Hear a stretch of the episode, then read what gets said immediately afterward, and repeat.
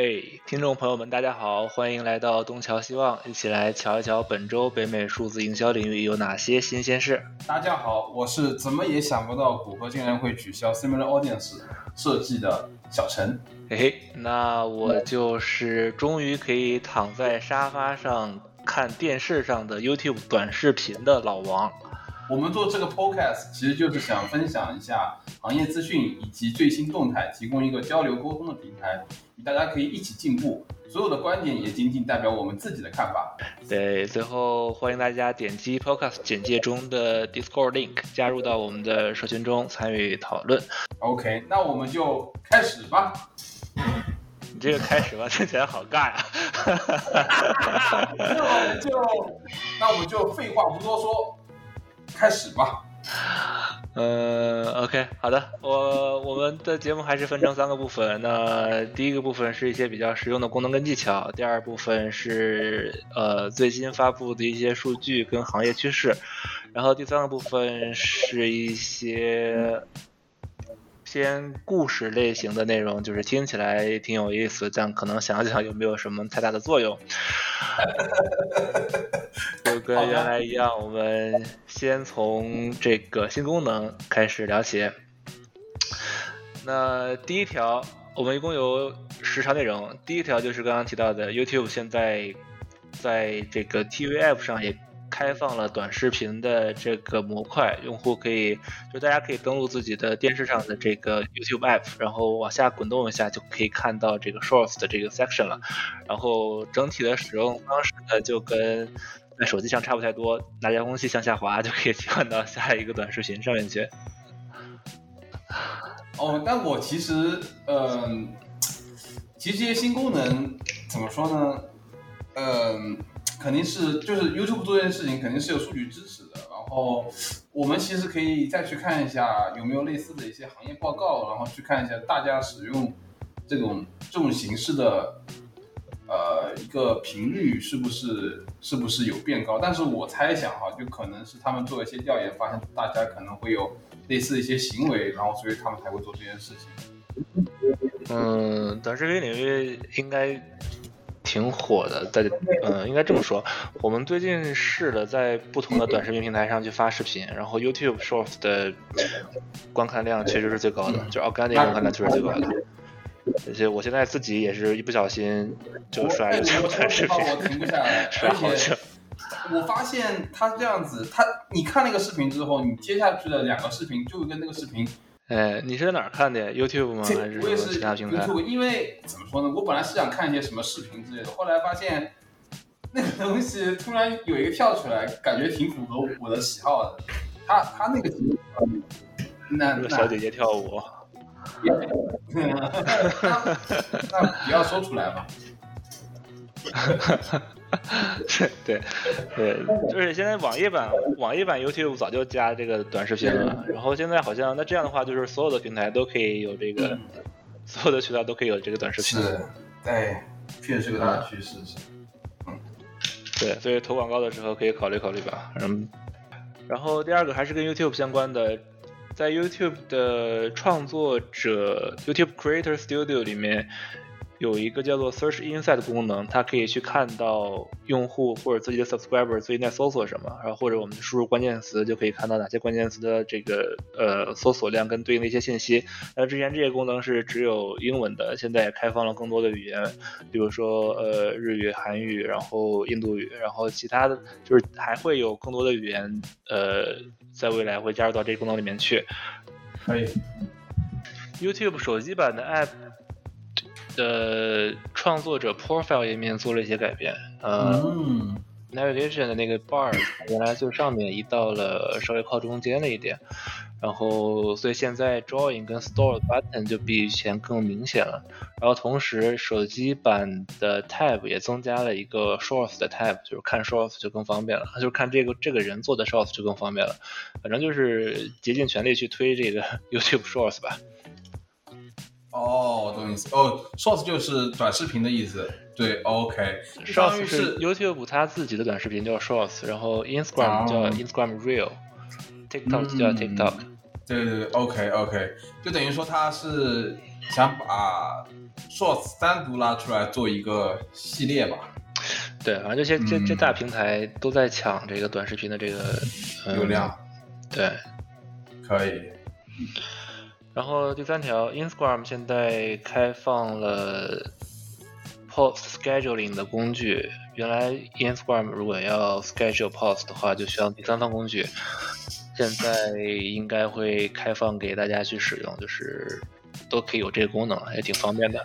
但是我说句，但是我说句实话哈，可能还我还是会用第三方工具，因为第三方工具可以几个平台一起发。你 Instagram 你谁会只做 Instagram 推广呀？说话是这样，是这个道理。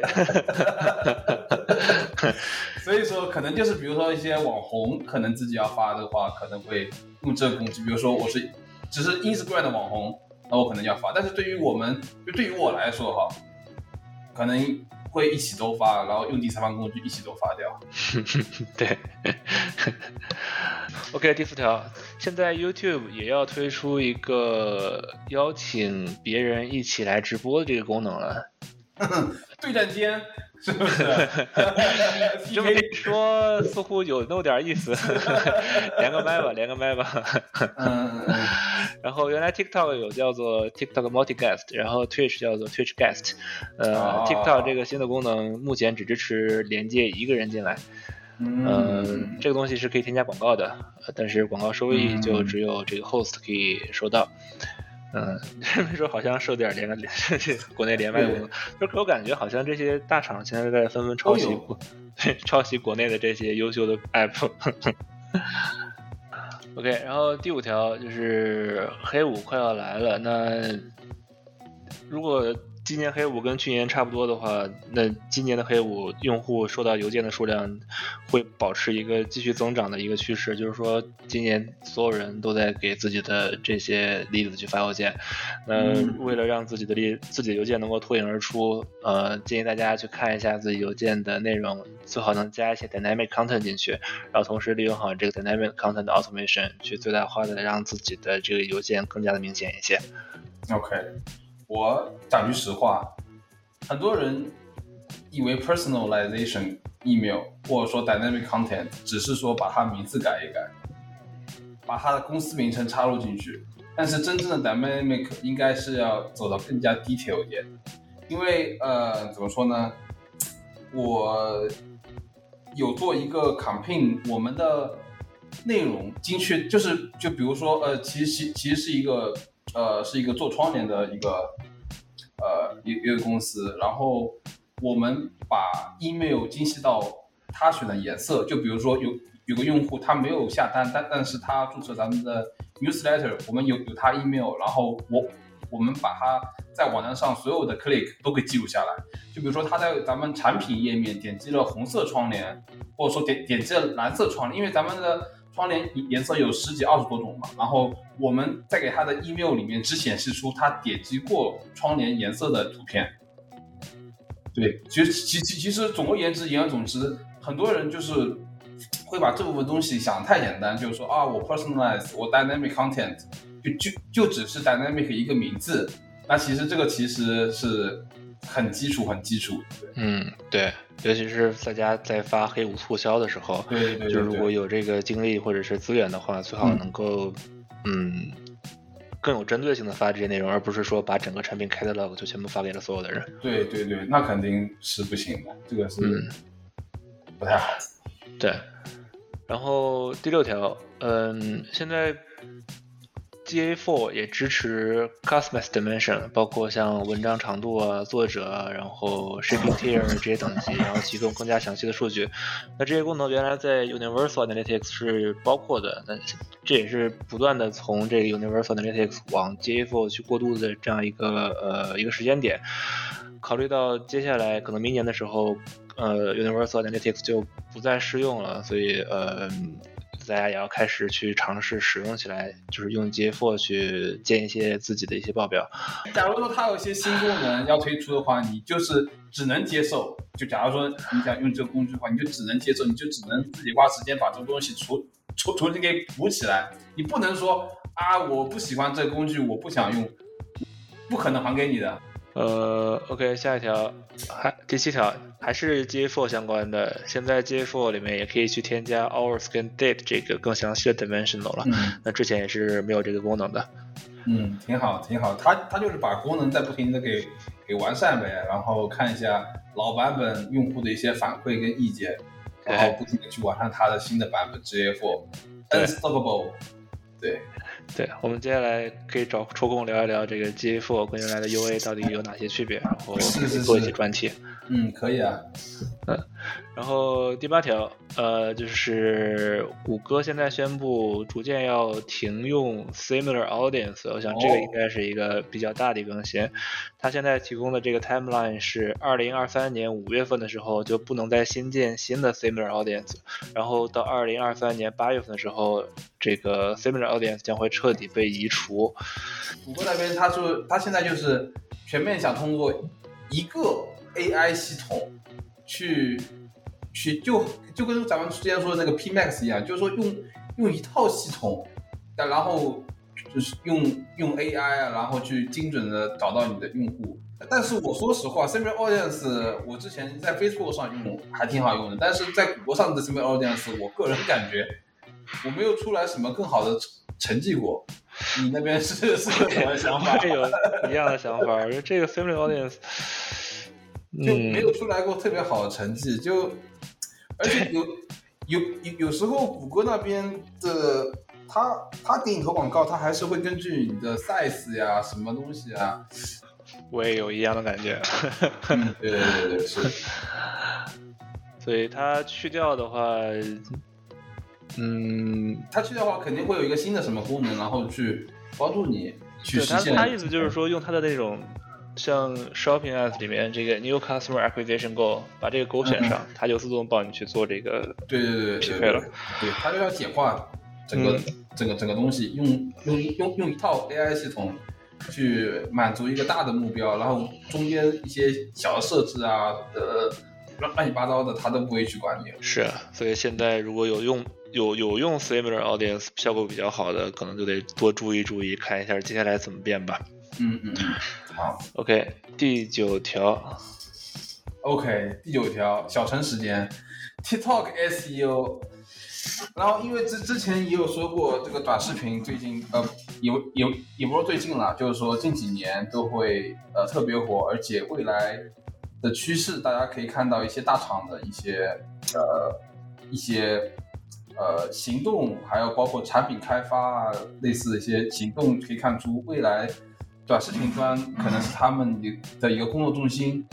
然后，所以说我我这边想把 TikTok SEO 给带出来，然后跟大家一起呃一起聊一聊。然后我这边其实有呃列八个呃主要的一个因素，然后第一个是你的视频的一个 engagement，就是说一个 engagement 呃中呃中文怎么说交互，就是说你的视频跟跟用户的一个交互，然后呃然后包括 Discover Tab 的一个用户交互，还有你视频的内容是什么，还有你视频内容的一个语言，还有呃你这个呃设备的一个设备的一个情况，然后包括你制作者的一个地理位置，还有包括一些呃你视频的内容是不是呃和呃就是是不是很合适，是不是合乎法律，还是说就是是是不是哎怎怎么说这个这个单词，你帮我翻译一下。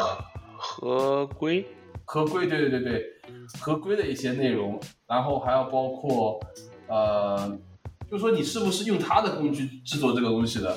对，第八点就是说 native content creation，就是说你是不是是用 TikTok 工具去制作你的短视频的，还是说你你只是发一个你从别的工具上？挺正确的废话吧？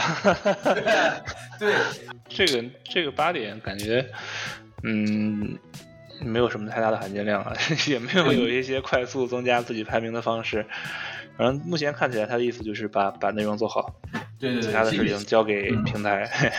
对，其实就是要做好自己的内容就就可以了。对，就是想稍就稍微想聊一下，就是说大家做 SEO 千万不要说啊，我要啊多少外链，我 哎，要但是话话又说回来哈，你看它第一条排名最重要的是 video engagement，那其实，在做视频内容的时候，就可以去嗯主动引导用户去做一些交互。哦哦，对，这就是一一键三连哦，然后然后对，这个确实是这个，对对 这个，这个可能是稍微有点用吧。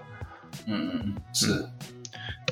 行，第十条，第十条就是想大跟大家分享一下，我最近一直在呃，就是被 target 到的一些广告。我最近一直被 DAM 相关的工具作为他们的 target audience 给 target 到。DAM 简称是 Digital Assets Management，去帮助公司内部去更好的协调他们的一些呃市场营销的素材，然后还有包括做一些简单的呃素材的一个 editing，然后呃还有它跟一般的一般的 Drive 有什么区别啊？就跟对，它哦，区别很大。它其实这么多的，呃，它它跟 Drive 最大的一个区别，我我我其实是觉得是一个 measurements，就是说你可以，就比如说我把一个 PDF 发给我的一个客户，我可以清楚的看到有多少人点击了这个 PDF，有多少人没点，谁点击了，谁没有点，这是第一。然后第二个就是节约你网站上的一个 storage。就你之前可能会会会把这些信息存储到你的 server 端，然后你 server 端可可能就是会存储很多很多视频，就特特别说是视频来说的话，它的存储空间会占很大。然后你有这个工具之后呢，你可以把你的这些素材存储到云端，然后呃只需要加入一段小代码，其实就可以完成整个呃整个视频的上传的这么一这么一个事件。嗯，上传是往 YouTube 传吗？还是往自己网站上放啊？哦，就是上传到这个 DAM 上面，然后你加入一代呃代码，然后就可以呃用户直接可以在你的网站上通通过这样的代码去看到这个视频。哦、嗯就像 YouTube 的这个 embedded 的 frame 是吧？跟 YouTube 很类似，很类似，应该说是一模一样。但是 YouTube 有一个不太好的地方是呢，You YouTube 假如说你的平台现在没有，我忘记是多少的 follower，就是你没有 hit one certain number of followers，然后它会强制你看广告，就等于说用户去你的网站上面，他点击那个视频，他还需要看看 YouTube 广告。这有一个弊端是什么？你不知道广告会放什么。DAM 它还包括了其他的一些功能，比如说我团队内部进行沟通、啊、分享。啊，这个有点意思，啊，我也研究研究。我觉得确实嗯有时候素材太多了，而且每个人都在提供，确实管理这个很耽误事儿。你都不知道哪哪个是最终版本，然后对，包括你有时候想找，比如说你要做一个呃 display ads，你都不知道它的品牌颜色应该用哪个，字体应该用用哪个，所以说有时候还挺真挺麻烦，然后你要去问啊，咱们这东西在哪里啊，就是也挺嗯，OK。那接下来，如果你那边发现比较好的软件的话，我们可以一起试一下。可以可以，OK，呃，行，那我们接下来就再讨论一些行业里面的趋势，哦，呃，一些数据调查吧。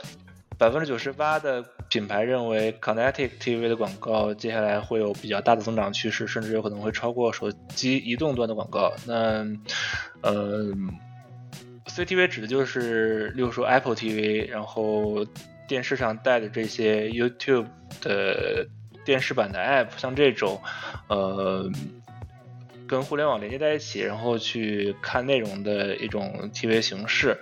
嗯，怎么说呢？在这种渠道上进行投广告的平台，还没有一个特别特别牛逼的，像 Google Ads 一样可以包办的一个平台。嗯，而且在电视上投的这个广告，嗯，怎么跟用户去交互是一个比较大的问题。那这个数据发布商这个 AppsFlyer，它其实就是给 App 做广告的一个嗯一个平台吧。嗯然后他的说法是，超过半数在北美看过这个 App 广告的用户都会回来去下载它，下载这个对应的这个广告内接到这个 App，呃。这就很难说了。对，就很难说这个是不是因为看了这个广告，或许它会被其他的方式给推送到了，或许它这广告本来就是一个 retargeting ads，就是已经很接近末端了。嗯嗯，所以这个还是得再观察一下。对，我也觉得他他这个不是我首我首先就是觉得就是说未来确实是可以这这部东西确实是可以尝试，然后用户增长量可能也是会不断上升的一个趋势。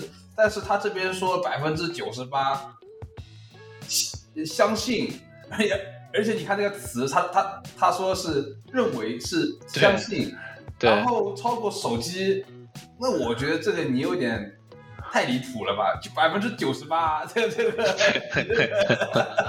虽然我认同他后面一句，就是说这个东西可能是。未来确实是个趋势，但是你说百分之九十八，这是这么大的数字，然后我也觉得 有点扯。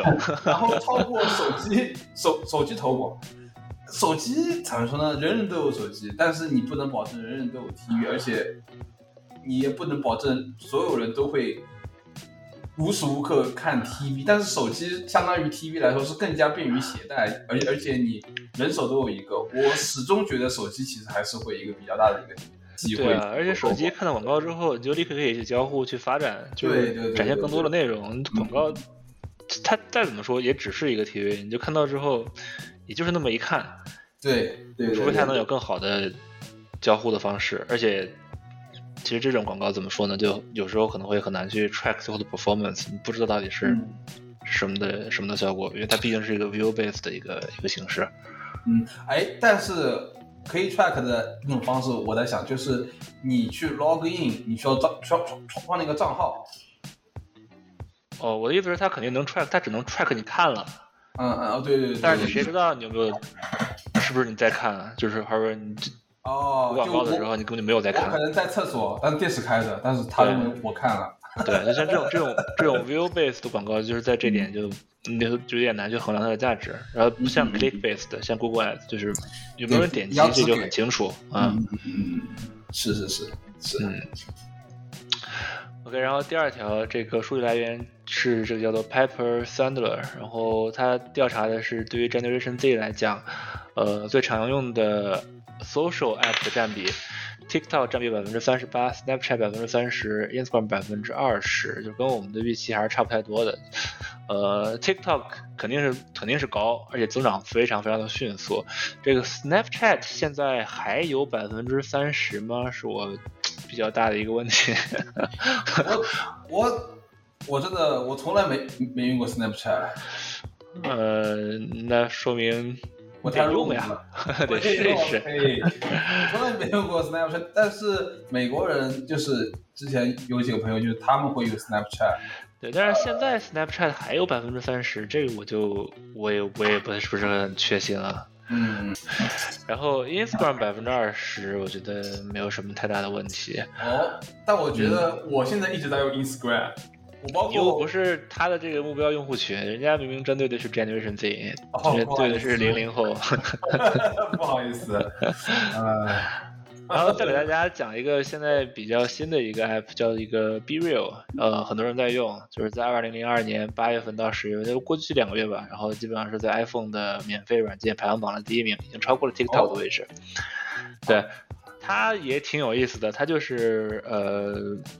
比如说每天突击检查一下，然后让你必须同时用你的 前置摄像头跟后置摄像头拍一张照片，然后只有你的好友能够看到，所以它叫 Be Real，就是你在干啥，然后你的前面跟后面都给你拍下来。然后这个 这个 idea 真的特别新颖，可能真真的比较适合 Generation Z，时间比较多。你要是我在做工作的时候，再给我。老板开会的时候，他说：“你要你你要拍照了。”那我说可尴尬了。可能真的还是比较适合零零后，还是学生，可能平时这种时间还是比较充裕的。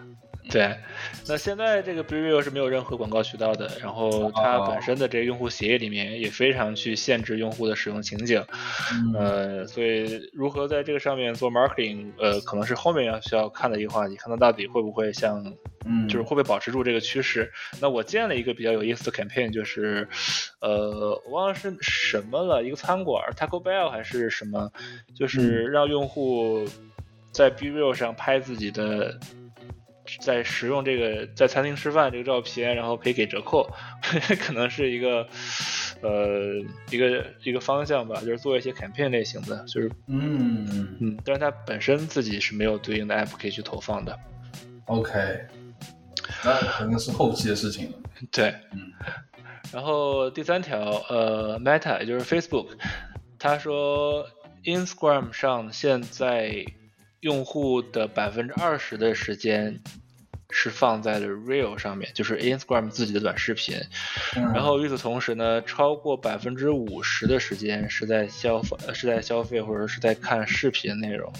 嗯，也就是说，嗯，其实也是一个大家都比较清楚的一件事情，就是接下来我们在准备这个 Instagram Ad 素材的时候，一定要多多把重心放在视频内容上，同时去注重这种九比十六这种短视频素材的短视频尺寸的这些内容去进行投放。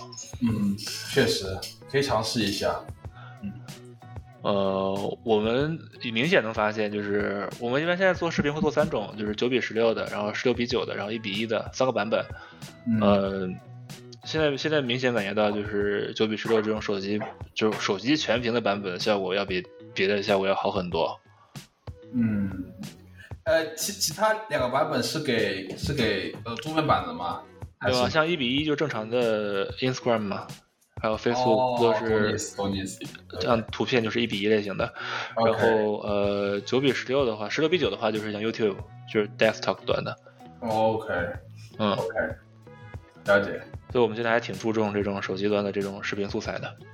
OK，确实。嗯，OK，然后第四条是 Google 提供的数据，说百分之四十三的消费者更乐于去点击那些产品使用的图片，而不是白底的一个产品图。那这个其实也挺有意思的，像很多电商的网站，它的产品就是一张白底图，然后他用这些呃 app 或者去传这个 data feed 的时候，会很容易就把一张白底图传上去。呃，这个我们也做过一些测试，确实发现，呃，去用这些带背景的，就是使用场景的，或者说有很多人，就是有人物跟不相就有有人物或者是相关的使用情景在的这种产品图片的点击率，跟它对应的这个效果，要比只放一张白底图要好。这个我不知道你有没有试过。对对，就是就是之前大家在做社媒广告的时候，或者做社媒内容的时候，都会很注重放这个产品使用图。嗯但是其实即使现在我们打开 Google Shopping 去搜产品的时候，你看到大部分还都是白底图。哦，说明说明他们没没有听我们的 Podcast。我觉得是因为大部分产品的 feed 都是直接来自于网站的这个购物界面，而网站的购物界面的第一张图往往都是白里图。OK，仔细想想，上我们上亚马逊或者上 Best Buy 嗯嗯，看到这些东西，他们会要求使用白里图作为产品的主图。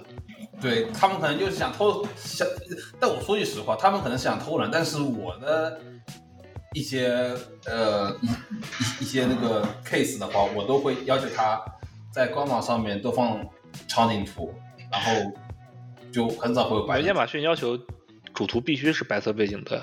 对对对，我的意思说，你亚马逊你你白底就 OK，但是你自己官网上面的主图你不能用用白底。就我一直都是说要把场景放进去，因为这样子用户可以更更加的体会到，假如这东西在我你说你说官网的主图吗？啊对第一张图，对对对对对对对，嗯，就我很少会放，就是说白底图。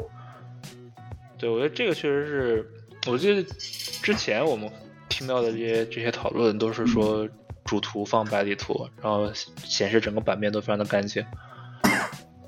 但是现在，嗯，可能也分分行业分产品。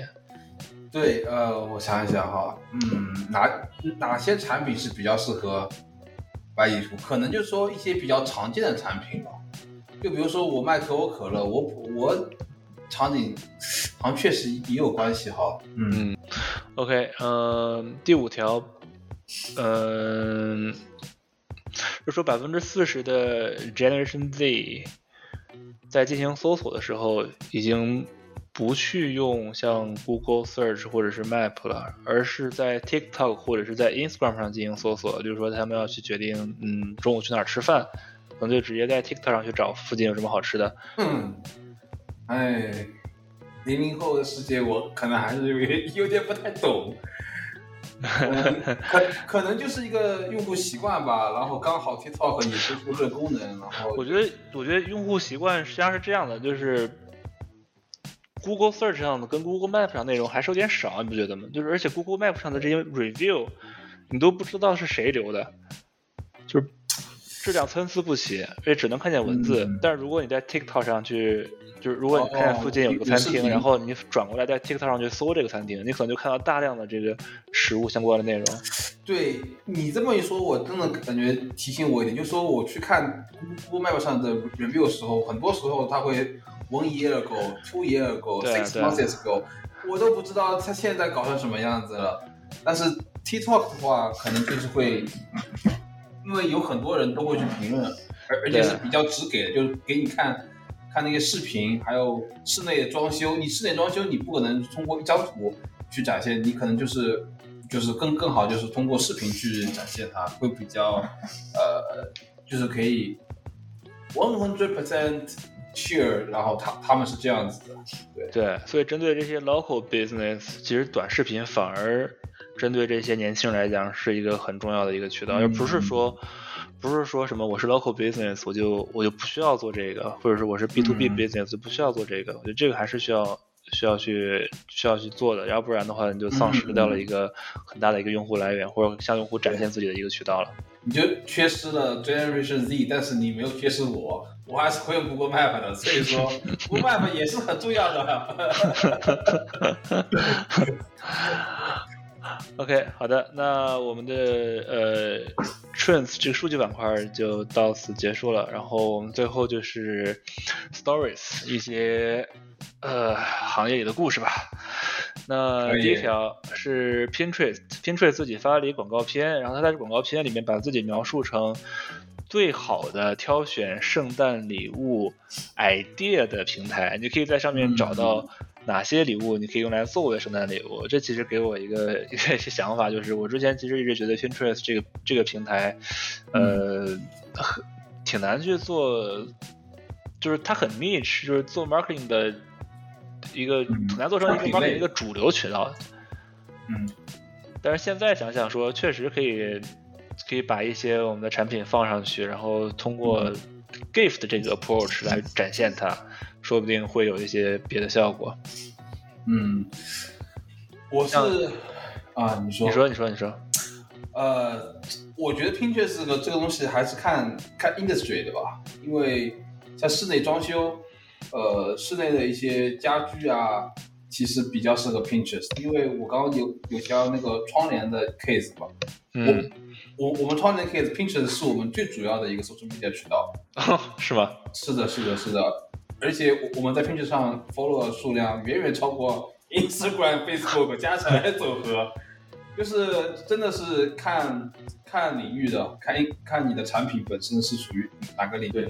而且很多的图片是是怎么来呢？是用户自己 generate 出来的，用用户收到咱们的窗帘就直接发张图发就发到 Pinterest 上面去，然后用户不停的 share share share share share，就变成这么多了。哼。有点意思，对，很就是看室内装修这个这个领域真的，Pinterest 特特别特别好。你要看领域，嗯嗯，Pinterest 是不是更像一个提供灵感的一个平台啊？我不知道家里该怎么装修了，我就看看 Pinterest 上别人是怎么装的。可能是，可能确实是有点装修这种提供 i idea 的这种地方，嗯。那你们用户买完之后发的多吗？我我们会给他发 email，让让让他去发。那在 Pinterest 上发，对艾特你们。对，是的，是的，是的。他就真的发。但是很多人他愿意去发，我我也不知道为什么。他他他他本身假如不发这 email，他也愿意去发，就不跟你谷歌 review 不太一样。你发 email，别人可能还不会给你 review，但是他的 Pinterest 你不发 email，他也愿意去发。那我们就提个醒呗。那那那用户，你你们发 email 里面肯定不光提到 Pinterest 吧？肯定还要提到 Instagram 这些东西。对，是的，是的，是的，就是，但是他就喜欢在 Pinterest 发，就不在 Instagram 发。对对对对对对。啊，还有这种事儿？嗯，可以学习到了。对，呃呃，你刚刚那个问题，其实我我刚对对对对是是因为脑子转太快，就直接嘴说了，但是脑子没跟上。就是咱们发了之后，他可能都会发，但是 Pinterest 上有很多自主会会去发的一些人，就是说，假如我我们不发这个 email，也有很多人会在 Pinterest 上发。你要这么去解决问题，对。OK，就他很乐意去发这些事情。OK，可能我对 Pinterest 东西认知有问题，我得去再刷新一下这个认知。对对对，嗯。然后下一条。呃，有一篇文章里面他推荐的，作为一个 social media leader，你在二零二三年需要掌握的技能，就包括了视频剪辑、导演，然后以及短视频制作。我就感觉就是，我们今天的 podcast 主题就围绕着这视频跟短视频在说。嗯，但我觉得这这个其实。这个建议给出来的话，其实也是挺挺符合一个大趋势的。哦，这么一说好像是啊。我们今天说了很多都是跟短视频相关的。对对，但是就可以看出这这是一个 trending 啊，因为咱们收集到的一些一些 news 都是跟这个相关的。对，行了，这期的主题有了。OK，下一条，呃，Meta Facebook，它宣布了一个新的创作者获利的计划，然后有几个部分啊。第一个部分是它可以提供一个 monthly subscription，就像 YouTube Premium 一样，它可以让你去给你的这个向粉丝收钱，那收钱的这个范围从一一美金到九十九美金不等，可以自己去定。然后第二条，呃。现在 Facebook 正在测试一个 Instagram Real 的打赏功能，就是用户可以去购买一些礼物，虚拟的礼物，然后去烽火箭呗，对，搞得跟直播间一样。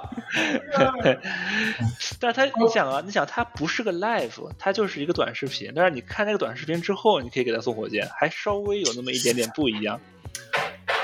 嗯，但是。确实有一丢丢的不一样，但是我感觉他们那个产品经理是不是就是来自中国，Come from China？这感觉这个他灵感都来自于 Come from China 的，我感觉那个。然后，呃，第三条就是现在 Facebook 也有了一个 Professional Profile Mode。你像原来在 Facebook 上，如果要建一个公开页面的话，我们需要去建一个 Page 嘛。对对对对对，然后现在也给创作者提供了一个叫做 professional mode，然后就像 Instagram professional mode 一样，可以在上面直接看一些数据。哦，哎，这么我来稍微归纳总结一下，我感觉他就是想鼓励视频创作者多多创造数据，呃，不是多多多创造内容。我觉得他是这样的，他是。像原来像 Facebook 跟 Instagram，呃，Facebook 并没有办法，应该这样说，Meta 并没有办法从创作者当中直接获利，很多创作者部分的这个流量这个利益来源是品牌方的赞助嘛，然后一些广告就是只有这方面，所以说主要的这个来源是来自于品牌方。那如果这样的话，随着这个整个市场趋于饱和，能够从品牌方这边获得的收益。就是一个定数了，嗯，但是他他做这些事儿，其实是在向用户去收钱，就打开另外一个 revenue revenue source，可以，我觉得又是向用户提供这个包月服务，然后又是让用户进行送礼，相当于他不光要赚品牌方的钱，他还要反过来去赚这个用户的钱，然后去跟 creator 进行一个分成，嗯，有点像，就就有点像走直播那个那个那个意思了。是，确实，嗯，就拭目以待吧，看看它后面会发展成什么样子。嗯，我也觉得看看呗。我感觉，因为我是在 to B 领域的，我感觉这个东西离我还是比较远，但是呃，就看看呗。嗯，看看它最后会会会搞成什么样。但但我就是回到我呃最初那个想法，就是可能还是这样，想让更多的用户参与进来，就。呃，就说让让让是让内内容创造者更多的呃到这个平台拿上来去进行一个内容创作，因为你创造创造内容，你是为了赚钱嘛，你多个渠道赚钱也不是一个坏的事情，对吧？就是你不要说只停只只只只停留在其他的一些短视频渠道上，你多来。我懂你意思。嗯，对。有道理，有道理，确实是一个，哎，你这么一说，确实有这个可能性，就是因为毕竟你在 TikTok 上发视频是没有这种，哦不不，现在 TikTok 好像也有这个吧，我记不太清了，我好久没有玩这个东西了，我也老了。你不是 Generation Z？我也老了。确实给创作者更多的这个 benefits，可能就更愿意在这个平台上去发内容。对，因为你 YouTube 现在有很多的，然后他现在就是想让 YouTube 那些创造者，同时也在你这平台上赚钱，赚到就怎么说呢？你也不是说赚赚到一样钱，就是说也多了一个渠道赚钱。但是你说一般的 creator 做东西肯定都发呀，他不会说只在一个渠道上发的。也是哈，嗯，可能是。想吸那种还没开始发的人去。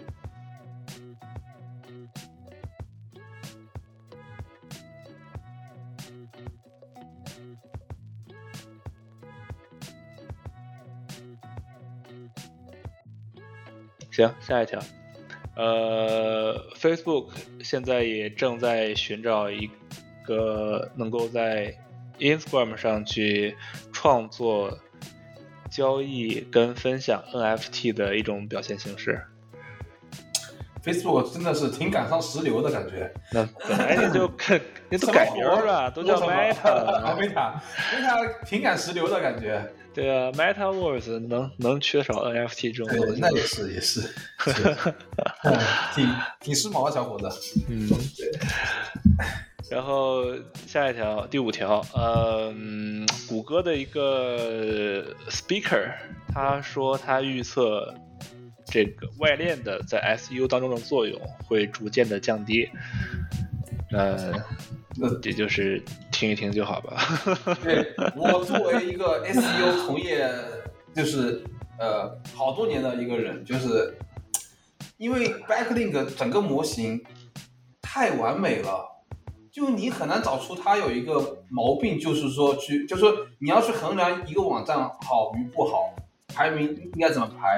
Backlink 整个系统、整个模型，我就觉得很完美了。我觉得让我去认为，就啊，你这么好的模型，为什么要去 drop 呢？那 drop 可能就是 drop 一点点、一一丢丢，但是我觉得最主要的其实还是会是户外链。的影响，这里面可能是两个因素吧。一个我觉得是现在谷歌对内容的把控比原来高很多。你像原来它没有办法去去知道说这个页面里面哦写的是什么，是吧？对，但是现在像文字识别，然后。这个语义识别功能都已经很强大了，它有可能不太需要去，就它自己就可以判断说这个页面内容是不是比另外一个同样的页面内容更加权威性、更加重要。嗯，对，这样的话，外链就没有像之前那么的来彰显它这个权威性了，因为有可能就是对别人就是你网站本来就很大，然后这样你外链本来就很多，但是你这个内容可能就不如真的就不如别人的内容有有价值。我觉得你说的有道理。嗯，然后另外一个方向就是，我看最近很多人在说这个这个 brand 本身在这个排名算法里面的这个比重也在增加，就是这个品牌是这个知名度怎么怎么样？这个其实就是呃前几年我听到过有个概念叫做 knowledge base。嗯，就是说，呃，谷歌会在会把你的品牌名，就是你你就是你你的品牌名在谷歌上面哪呃哪哪些地方呃出现过，然后他把你抓取出来，然后进行分析，看看你品牌名 overall 的一个呃表现是什么样子的，对，然后去给你一个评分啥的，对，就前就前呃前几年就是。